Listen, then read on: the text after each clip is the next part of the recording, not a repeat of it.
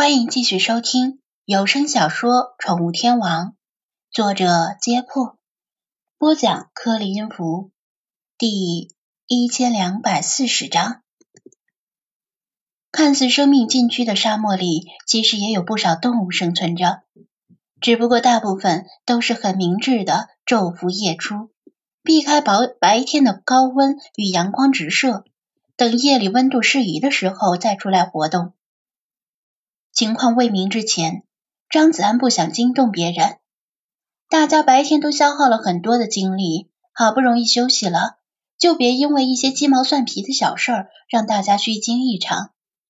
明天还有很长的路要走，但是在沙漠里想完全放轻脚步是很难的，每走一步都会有至少半只脚陷进沙子里，走起路来沙沙作响。反观菲娜，在沙子上健步如飞，还几乎不发出一点声音。猫爪上的肉垫不仅在平地上走路可以消声，来到沙漠里依然有效。另外，猫的平衡感异常出色，即使在走路时，也会将身体的重量平均分布到三只脚掌上，而不像人类走路时，全身重量压在一只脚掌上。当然。容易陷进沙子。再说，猫的身体本来就轻盈，即使菲娜好像比刚来宠物店时吃胖了一些。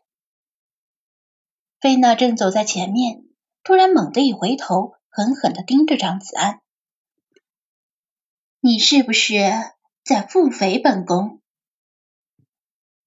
没，我在想，飞马寺嗅到的是什么动物？”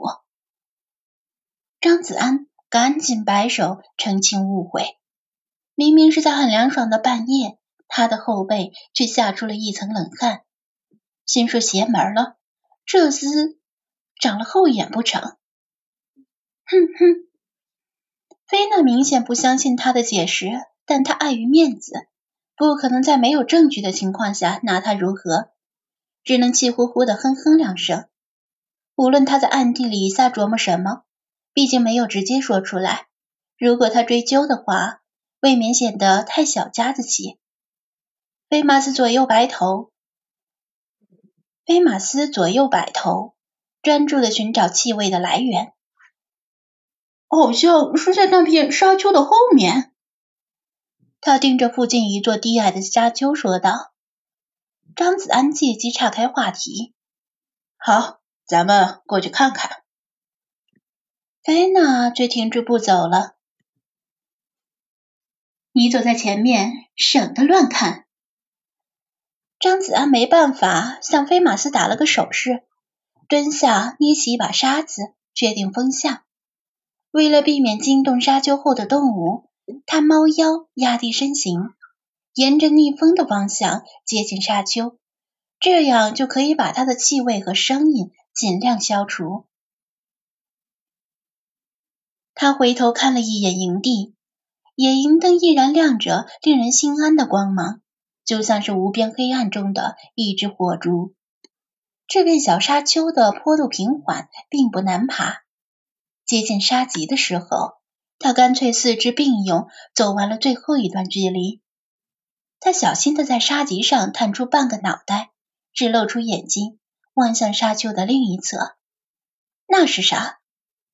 星光暗淡，他起初什么也没看到。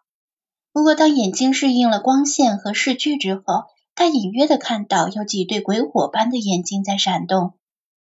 他有些后悔，大半夜醒来，头脑还不清醒，离开帐篷时没有拿望远镜，在这种暗淡的光线下，根本不可能看清那是什么动物。菲娜姗姗来迟，爬上沙棘。他目光灼灼的注视着那边，又蹶着鼻子闻了闻，不屑的说道：“原来是一群狐狸。”狐狸。张子安想起昨天晚上大家谈论的沙漠之狐隆美尔，结果今天晚上就遇到了真正的沙漠之狐。他起初有些担心，会不会是和狐狼和猎狗一样的野兽？其实，就算是胡狼和猎狗，也不会主动攻击大队人马。知道是一只狐狸之后，总算是消除了担心，取而代之的是好奇。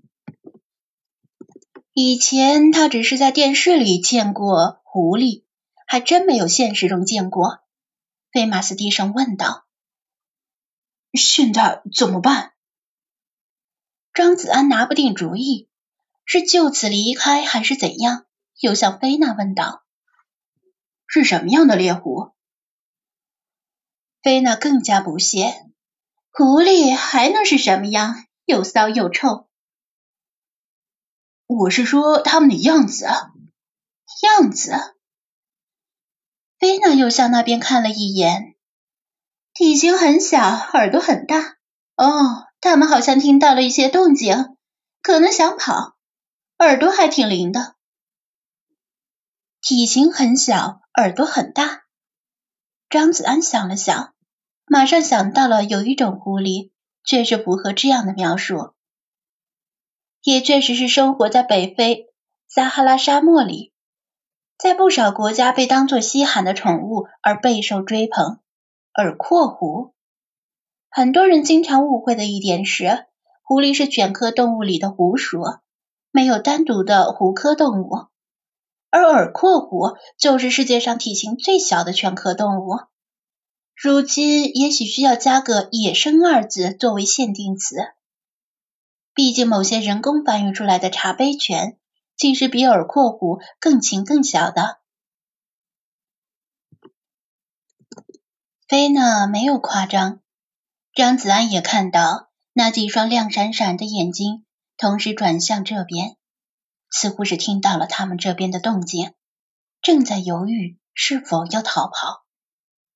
耳廓狐在沙漠里处于食物链的中层，以捕食啮齿动物、昆虫、蜥蜴之类的小型爬行动物为生，同时也被更大型的动物，比如猎鹰和狐狼捕猎。因此，为了在沙漠里生存繁衍，它们进化出了比例异乎寻常的大耳朵，像两扇高灵敏度雷达一样。时刻收集周围的动静，哪怕是沙子底下有一只昆虫爬过去，它也能听得见。如果张子安他们不是从逆风方向接近，被风吹走了部分声音和气味，恐怕还不等他们爬上沙棘，这些耳廓狐就已经望风而逃了。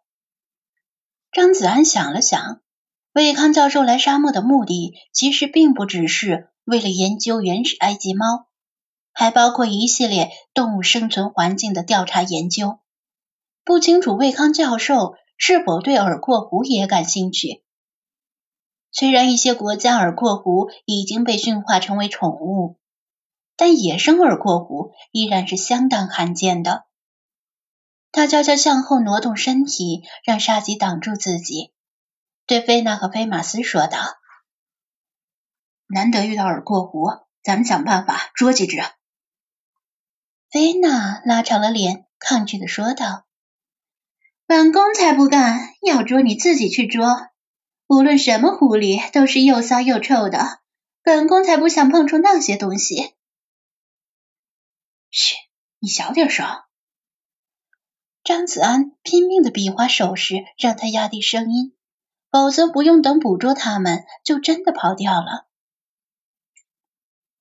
我不是让你去捉，只是让你和菲马斯帮帮忙，插把手，由我来捉。但是啊，光靠我是肯定不行的。他解释道。菲娜依然不太乐意，半信半疑的说道：“那你说来听听吧，